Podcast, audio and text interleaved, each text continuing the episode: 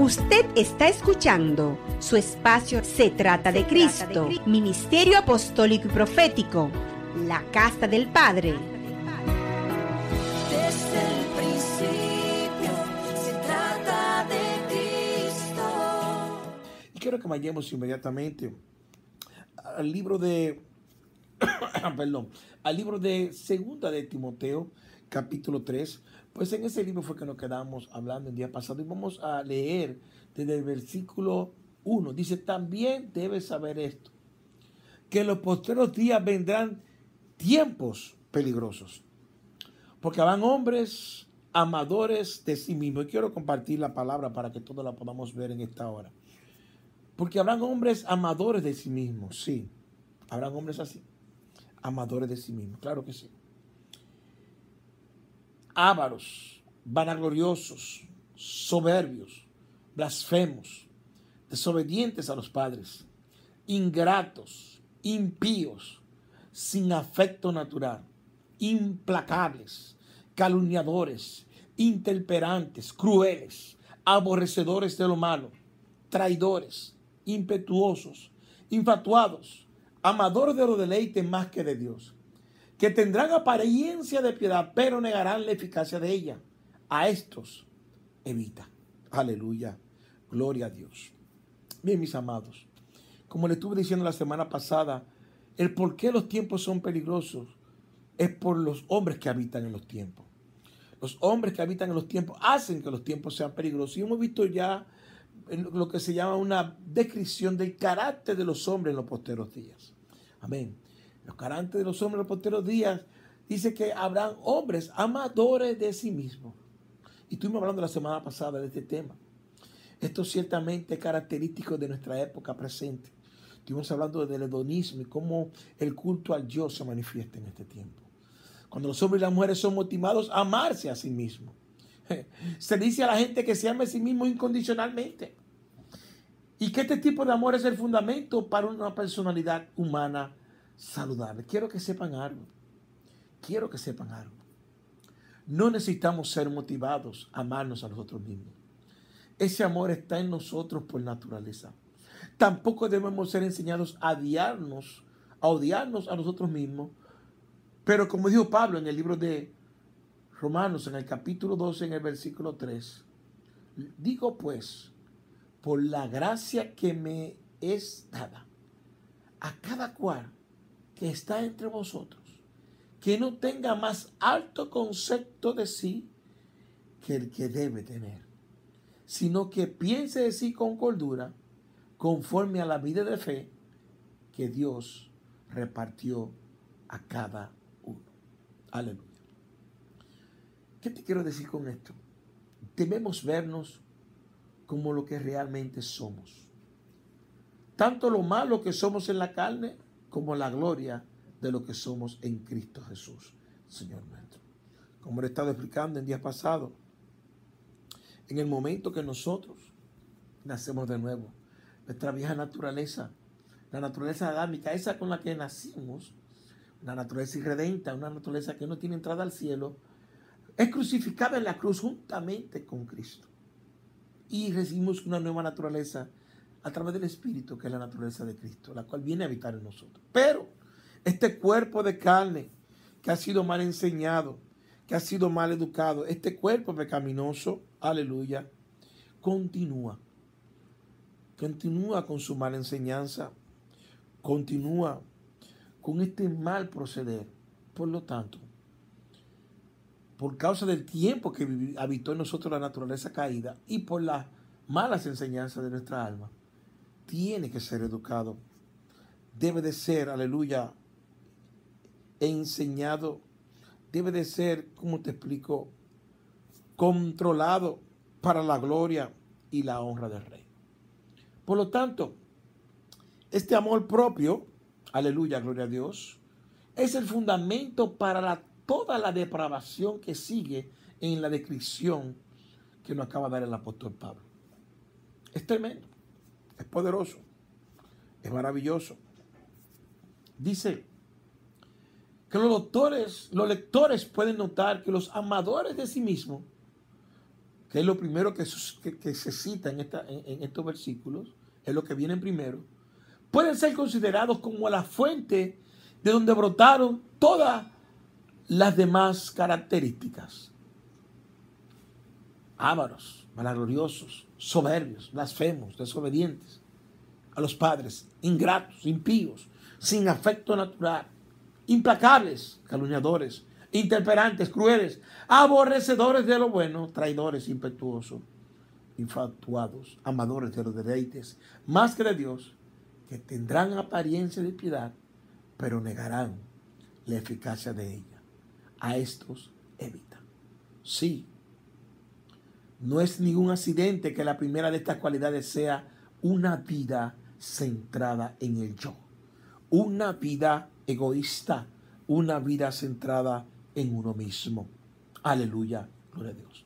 El adjetivo utilizado es philautus en griego, que significa amor propio.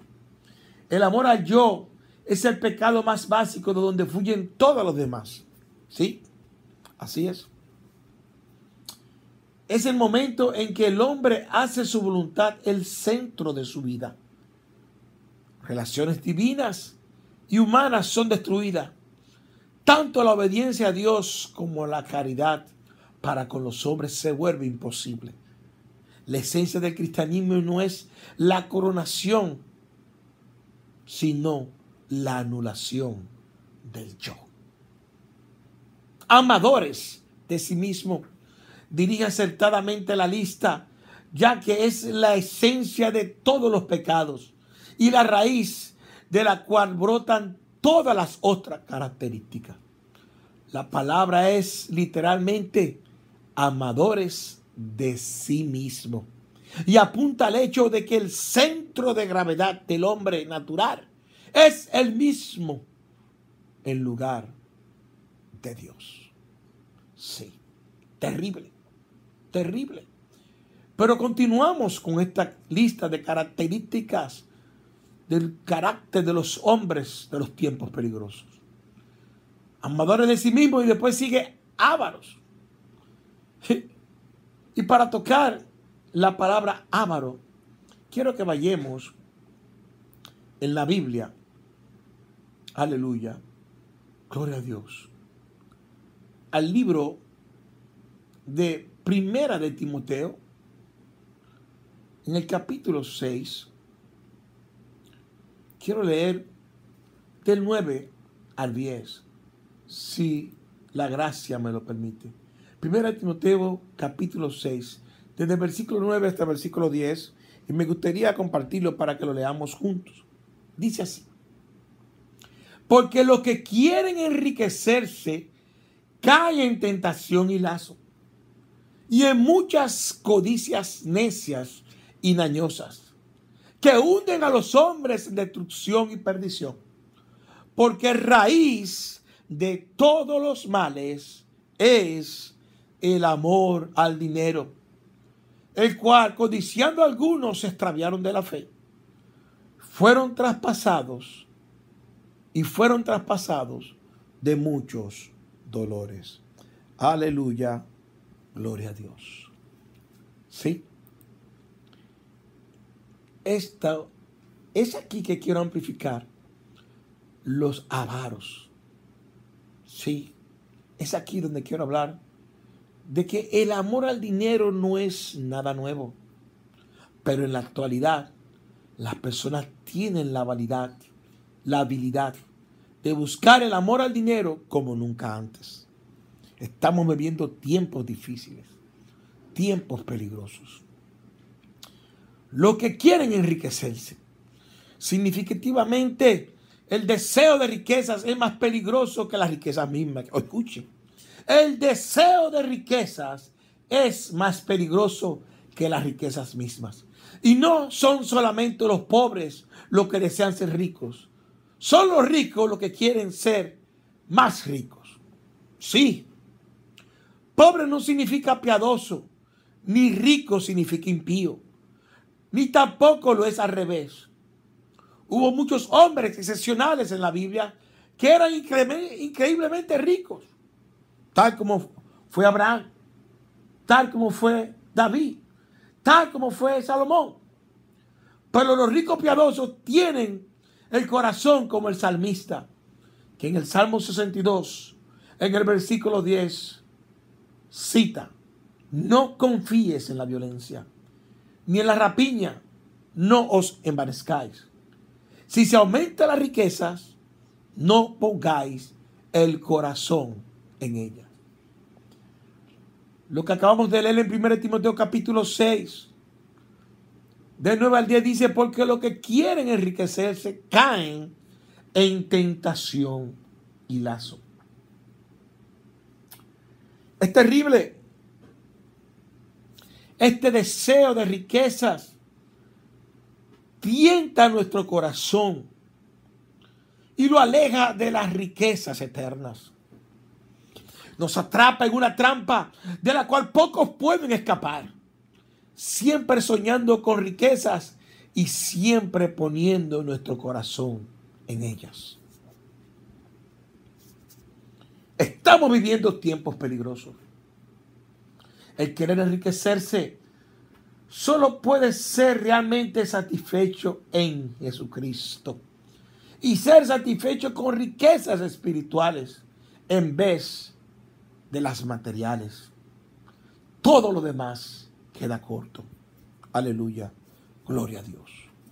La palabra de Dios nos revela que hemos sido bendecidos con toda bendición espiritual en Cristo Jesús en los lugares celestiales. La palabra que acabamos de leer en primera de Timoteo capítulo 6 dice que porque raíz de todos los males es el amor al dinero. Aleluya. Quiero decirle algo en esta hora. El amor al dinero puede motivar a cualquier mal en esta tierra. No hay pecado que no pueda ser cometido por el bien del dinero. No hay pecado que no pueda ser cometido. ¿Sabe por qué? Por el amor al dinero. Dice la palabra que Los que quieren enriquecerse caen en tentación y lazo. Y en muchas codicias necias y dañosas que hunden a los hombres en destrucción y perdición. Hemos visto cómo vidas han caído destruidas por el amor al dinero, por querer enriquecerse como las tentaciones, el lazo. Hombres matando mujeres, mujeres matando a hombres por herencias, por amor al dinero. Familia destruirse por herencias, por amor al dinero. Hermano destruirse por herencias, por amor al dinero. Aleluya. Gloria a Dios. Dice que hunden a los hombres en destrucción y en perdición. Aleluya. Gloria a Dios. Tiempos difíciles. Estamos viviendo tiempos difíciles. Porque raíz de todos los males es el amor al dinero. El cual, codiciando algunos, se extraviaron de la fe.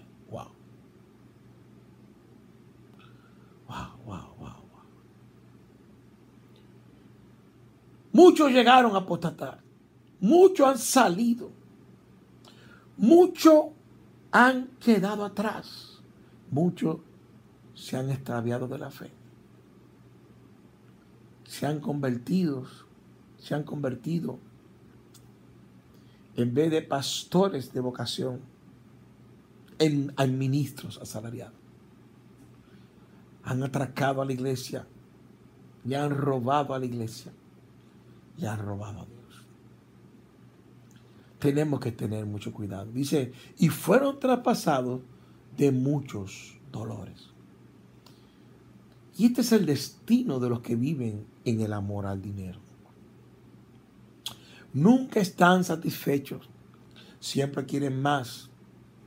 Algunas veces nosotros deseamos la oportunidad de ver si las riquezas pueden satisfacernos, pero debemos confiar en la palabra de Dios y en la experiencia de muchos.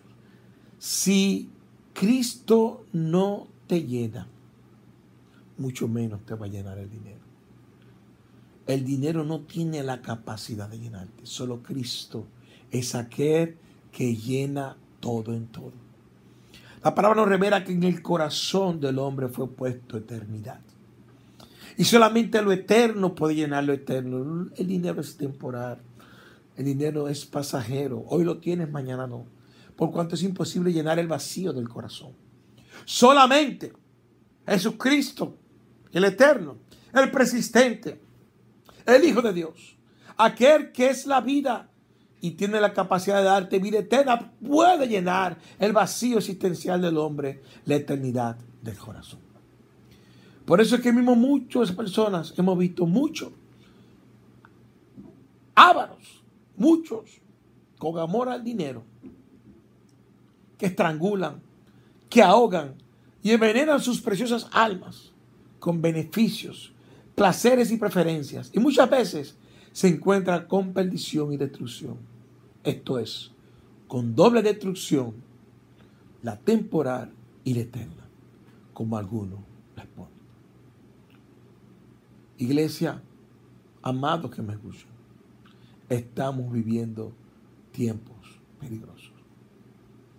Hombres vanagloriosos, soberbios, blasfemos la vanagloria, la soberbia y la blasfemia no son nada nuevo, pero en la actualidad parecen mucho más prominentes que nunca. Vanagloria, soberbia y blasfemia. Cada uno actúa como si yo fuera la persona más importante. Cada uno actúa como si el yo fuera lo más importante. Y cada una de ellas dice, usted no importa, ni Dios importa, lo único que importa soy yo. En la actualidad, la vanagloria y la soberbia y la blasfemia están aparentemente en todos los lados, especialmente entre las celebridades que nuestra cultura idolatra. Muchas personas hoy en día se vuelven ricas con vanagloria, soberbia y blasfemias calculadas.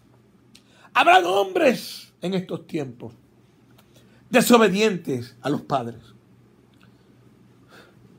Aleluya. Gloria a Dios. Bendito y alabado sea por siempre el nombre de nuestro Señor Jesucristo. La maldición más grande que existe sobre la tierra se llama la orfandad. Y está el huérfano de padre vivo en el momento que nos volvemos desobedientes a nuestros padres, nos convertimos en huérfanos. Pero la bendición más grande es la paternidad. Es volver el corazón de los padres a los hijos y el de los hijos hacia los padres. Estamos viendo la característica de los hombres de los tiempos difíciles, de los tiempos peligrosos. Usted está escuchando su espacio Se trata de Cristo, Ministerio Apostólico y Profético, la Casa del Padre.